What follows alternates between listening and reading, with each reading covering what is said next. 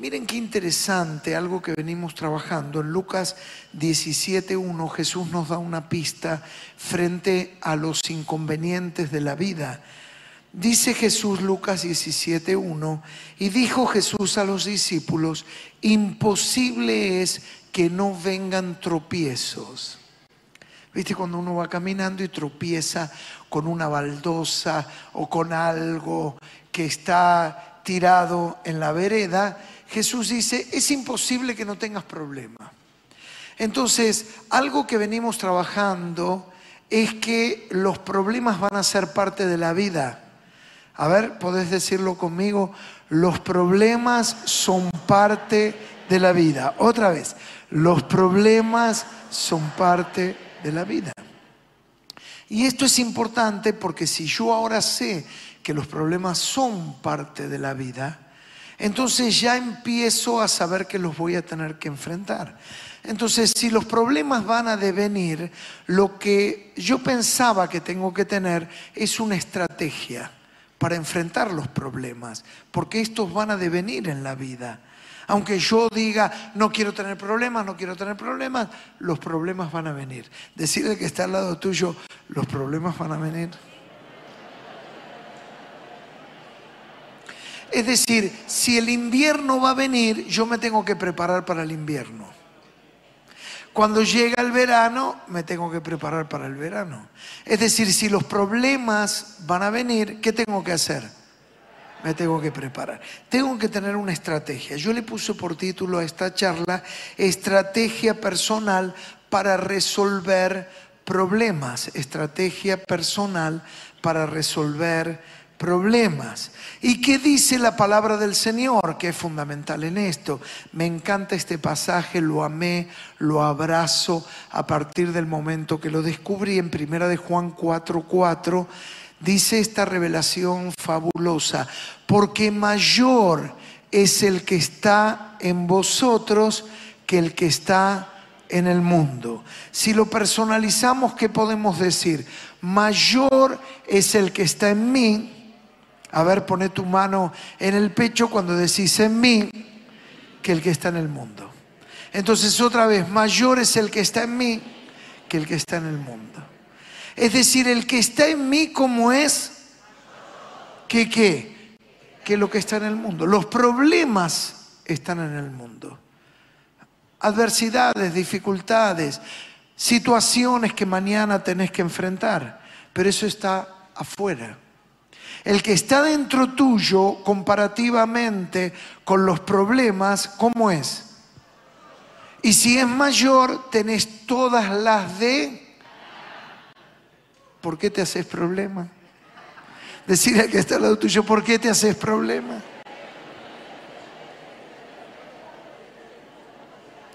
Maravillosa palabra del Señor, yo la amo. Mayor es el que está en mí que el que está en el mundo. Entonces, veamos algunos principios importantes. En primer lugar, deja de hablar del problema. Ay, ay, ay. Porque vos no sabes lo que me pasa, porque yo no...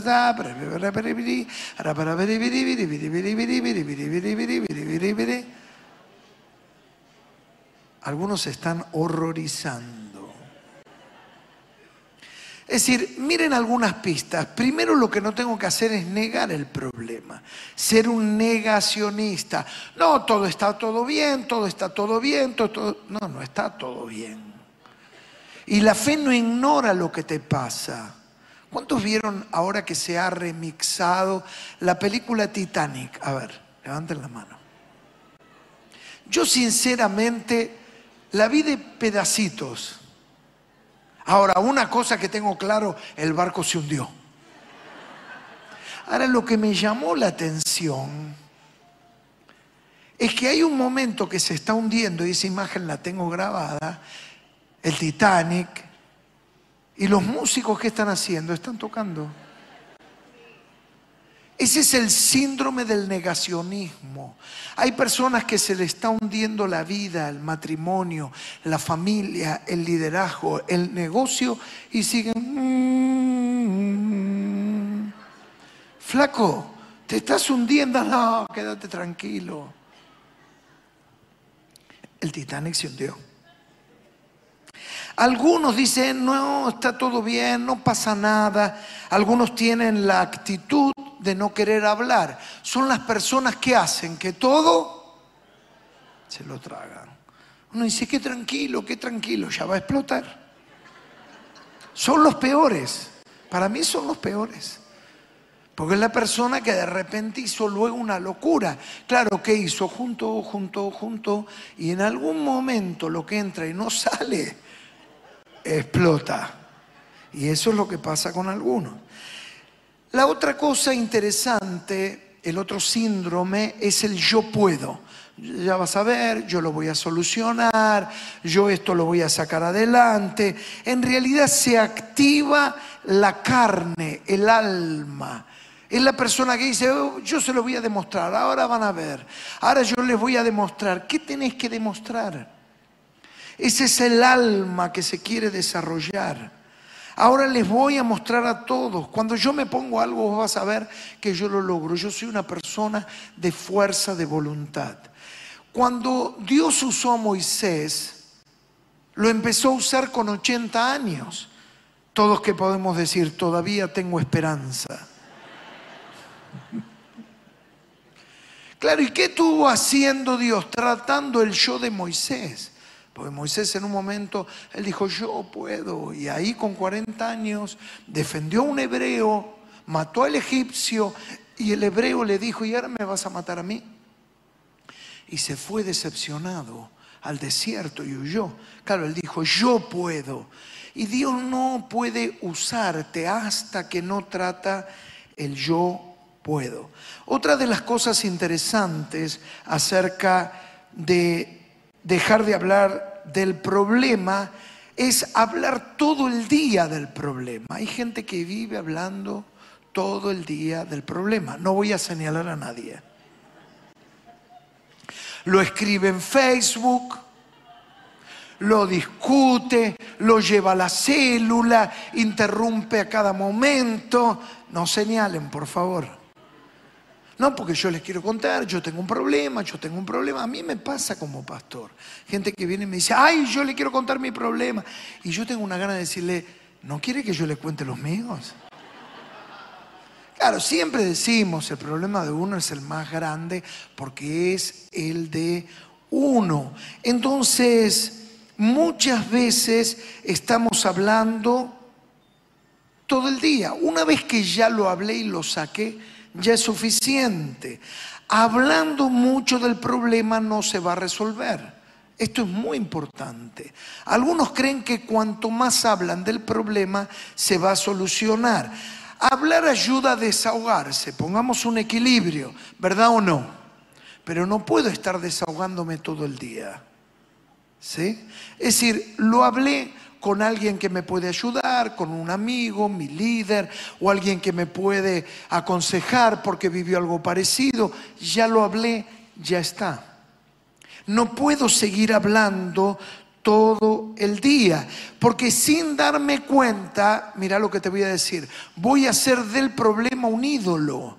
¿Voy a hacer un problema de qué? Un ídolo. Es decir, lo erijo, lo levanto y lo sigo levantando y construyo un ídolo del el problema. Mirá Romanos 8:35. Acá vamos a aprender mucho. Ah, está bien, pastor, usted le parece fácil. Yo no hablo y ¿qué hago? Bueno, ahora te voy a decir. Romanos 8:35 dice, ¿quién nos separará del amor de Cristo? ¿Quién?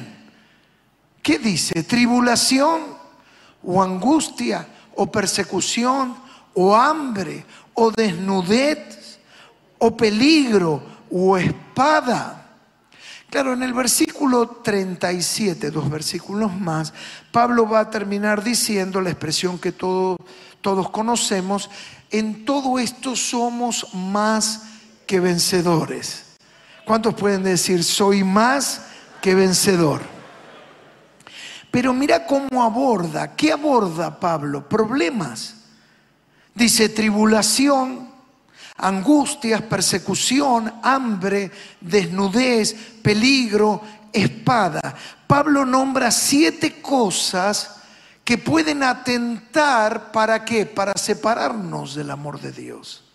Si los problemas tienen una dinámica y persiguen un objetivo, separarte del amor de Dios, para que vos te sientas desamparado, no amado, y entonces quedes derrotado por la acción separatista del problema. El problema quiere separarte del amor de Dios cuando yo le creo. Entonces Él nombra siete cosas. ¿Y qué hace Pablo? Algo muy importante, las verbaliza, porque Dios nos ha dado el don del habla. ¿Cuántos dicen amén? ¿Cuántos tienen el don del habla? Y algunos qué don que tienen. Mamita querida. El don, ¿qué hace Pablo? Pablo verbaliza, esto es correcto. Dice tribulación, angustia, persecución, hambre, desnudez, peligro, espada. Siete. Ahora, ¿qué hace con estas palabras? Dice hambre. Y uno que preguntaría, ¿se quedó sin trabajo? ¿Por qué no me contás? ¿Qué es lo que pasa? ¿Estás en el desierto? ¿No tenés plata para con hambre? Basta. ¿Qué hace? Utiliza, ¿qué cosa? Una palabra. ¿El poder de qué? De la síntesis. Y no decir, tengo un problema, ¿cuál es el problema? El hambre.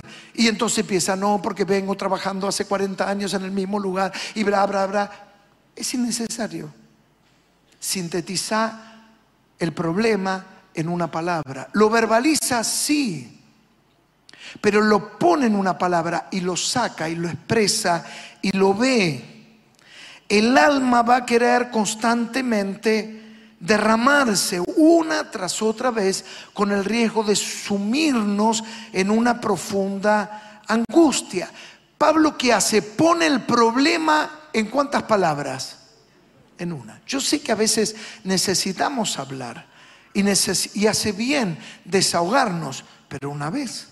Y si ya lo hiciste, no podés tocarle el timbre al vecino, tocarle el timbre al otro, pedir una entrevista con el otro líder y con el otro líder y con el otro líder. Y cuando entras a la iglesia, ya todos te señalan. Ese es el del problema. Ya lo sabe todo el mundo. Es decir, te desahogaste, ya está.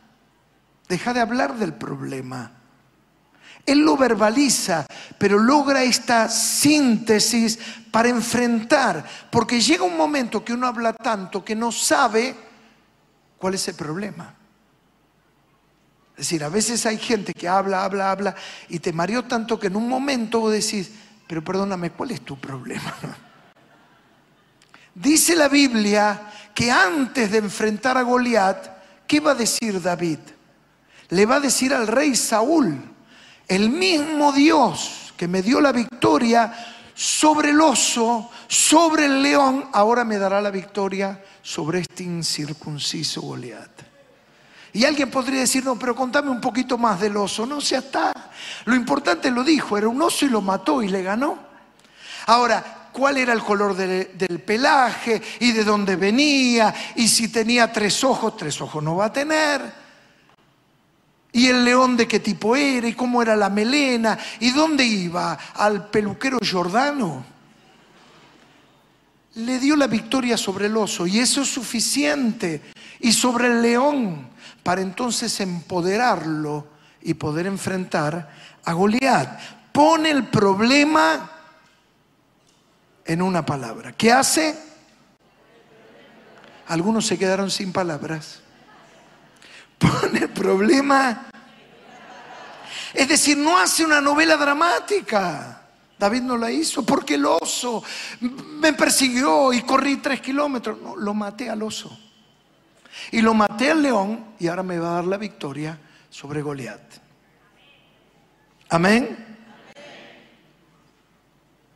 Porque a veces corremos el riesgo en el hablar de cavar un pozo del cual ya no podemos salir nosotros. Y nos sumergimos en un culto al problema y nos sumergimos en una profunda angustia y tristeza y perdemos la mirada y la perspectiva que el que está en mí es mayor que el que está en el mundo. Dios es más grande que todos mis problemas. Amén. En segundo lugar, luego que pusimos esta perspectiva, dejar de hablar del problema, ¿qué es lo primero que vamos a hacer? Dejar de hablar del problema. Ay, pero me gusta tanto, pastor. Lo segundo es oír a Dios antes de actuar. Esto me parece importantísimo. Oír a Dios. Juan 10, 27, y hemos hablado algo de esto. Juan 10, 27. Mis ovejas, ¿cómo dice? Oyen mi voz y yo las conozco y me siguen. Esto fue fabuloso para mí. Porque miren el objetivo es seguir a Jesús. ¿Cuántos quieren seguir a Jesús? Pero acá nos dice algo interesante. Solo pueden seguir a Jesús los que oyen a Jesús sino que puedo seguir. Y bueno, normas, pautas, reglas, consejos, es todo bueno, pero otra cosa es seguir a Jesús. Y para seguir a Jesús, ¿qué tengo que aprender a hacer primero? A oír a Jesús. Empezar en las pequeñas cosas, no moverme sin tener una palabra de Jesús. Ya dijimos, no voy a hablar del problema. Ya me desahogué, ya lo hablé una vez, ya lo conté, ya lloré, ya pataleé. ¿Y ahora qué tengo que hacer? Aprender a oír la voz de Dios. Porque dice, mis ovejas oyen y me siguen. Y entonces yo voy a encontrar el camino que debo de tener por delante. Tengo que decirle a Dios, pero importante yo tengo que escuchar a Dios. Es decir, empezar a preguntarme antes de hacerlo, ¿tengo que decir lo que voy a decir o no lo tengo que decir? Necesito que el Señor me guíe. Amén. ¿Cuántas veces decimos cosas de las que nos arrepentimos? ¿Cuántos dijeron algo de lo que se arrepintieron? Ahora, dicho está. Es decir, ya no lo puedo recoger, es como un balde de agua tirado en el patio. No, pero yo no quise decir, pero no quería lastimarte. Sí, pero ya le embarré. Entonces, qué interesante sería primero aprender a oír a Dios.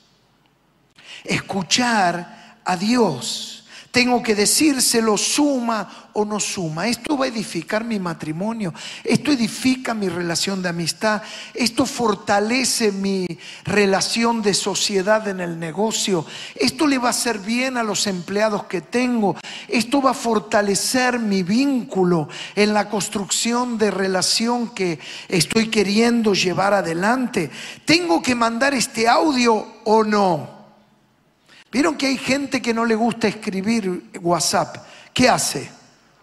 Te manda todo el día audios. Y audios de cuatro o cinco minutos. ¿No?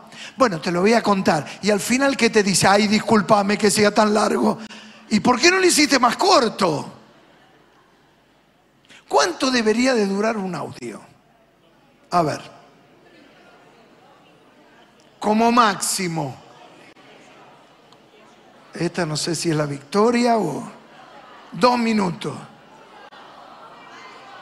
Un minuto. Bueno, no sé. Ya se dan cuenta que lo que todos estamos expresando es que uno debe de ser puntual. Pero más allá, debo de pensar, ¿tengo que mandar el audio o no tengo que mandar el audio? Yo te aconsejo siempre, sobre todo si es trascendente lo que tenés que comunicar que lo escribas. ¿No? Porque después, ¿qué hace el que le mandaste el audio? Tu íntimo amigo, ¿qué hizo? Se lo reenvió al otro íntimo amigo. Mirá lo que me dijo Manuel, ¿no? Y Manuel habla de la otra persona y el audio está dando vuelta por toda la oficina, dando vuelta por todo el edificio y todo el consorcio, por toda la iglesia. Entonces mejor escribí.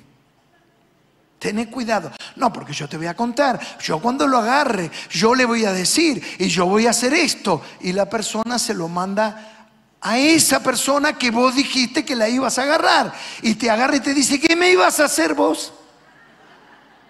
No, yo nada. Entonces, ¿tengo que mandar el audio o no lo tengo que mandar? ¿Lo tengo que tomar esta decisión o no? ¿Tengo que ir o no?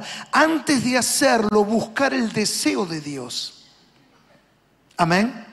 Es decir, yo ahora te estoy tirando pistas de cómo enfrentar los problemas. Ya sabemos que nos podemos desahogar, esto nos hace bien a todos. La manera de hacerlo es verbalizando, pero concentrándonos en definir el problema. ¿Estoy enfrentando un oso? ¿Estoy enfrentando un león? ¿O es Goliat? Lo defino de manera sintética.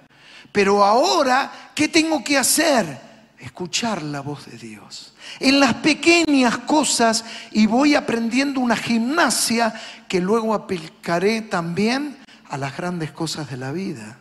Amén. Pero esto es una gimnasia. En lo pequeño empiezo a ver. Y esto es fundamental.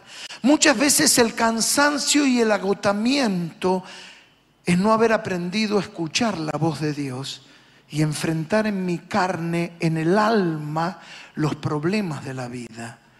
Y ustedes saben que es tan distinto cuando vos escuchás a Dios, empezás a ser una persona sabia una persona y te ahorras muchísimos problemas y dificultades. En tercer lugar y último, mira los problemas como desafío. Esto me pareció interesantísimo. Yo aprendí a llamar a los problemas desafíos. ¿Cómo vamos a llamar a los problemas? Claro, la manera como uno llama las cosas es la perspectiva que se tiene de la vida. La manera como vos definís y llamás las cosas tiene que ver con la perspectiva de la vida que tenés y cómo mirás la vida. Algunos ven la vida como un gran problema y maldicen la vida y otros ven al problema como un desafío. El desafío, queridos hermanos, es siempre una oportunidad. Y esto es algo fabuloso, ¿sí? Si decimos problemas, hablamos de cosas que vienen a derribarnos, a destruirnos, a acabar con nosotros, a abatirnos. Ahora, si hablamos de desafíos, estamos hablando de oportunidades. Estamos hablando de oportunidades. Y yo lo he aprendido. Cada problema, ¿y cómo uno se da cuenta? Mirando para atrás. Cuando uno está frente a la adversidad, lo único que ve es un gran problema. Pero cuando uno lo supera victoriosamente y mira para atrás, uno dice, ahora dándome cuenta, el problema me hizo mejor. El problema me ayudó a crecer el problema me ayudó a desarrollarme. Entonces empecé a ver cada problema como un desafío. Y aunque no lo entienda, yo declaro con esto que llamaba problema, más ahora digo que es un desafío, yo voy a crecer, yo voy a ser mejor, yo voy a superar la prueba, yo voy a ver la gloria de Dios.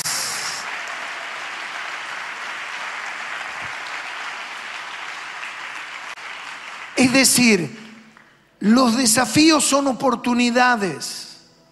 Y dentro de cada problema hay una oportunidad.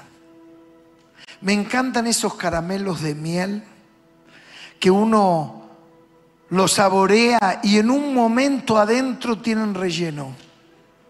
A algunos les gustará de dulce leche.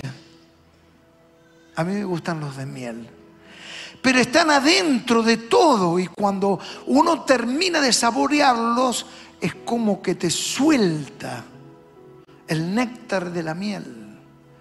Pero claro, hubo que trabajar el caramelo primero. Y así son con los problemas. Es decir, Cambia nuestra perspectiva de la vida cuando decimos, Señor, esto que yo tengo que enfrentar no es el fin, es el principio para que yo crezca, para que vea tu gloria, para que vea tu poder, para que vea maravillas. Amén. Entonces, mientras todos ven problemas, qué maravilloso sea que vos veas una oportunidad. Testimonio tremendo el que escuchamos, cómo el Señor proveyó ese auto cero kilómetro. Es para una película. Y así es la vida de los que confían en el Señor. Son los que siguen la batalla hasta el último round. Porque en el último round yo voy a ver la fidelidad del Señor. Entonces nunca te olvides en este año, mayor, lo decimos, mayor es el que está en mí que el que está en el mundo.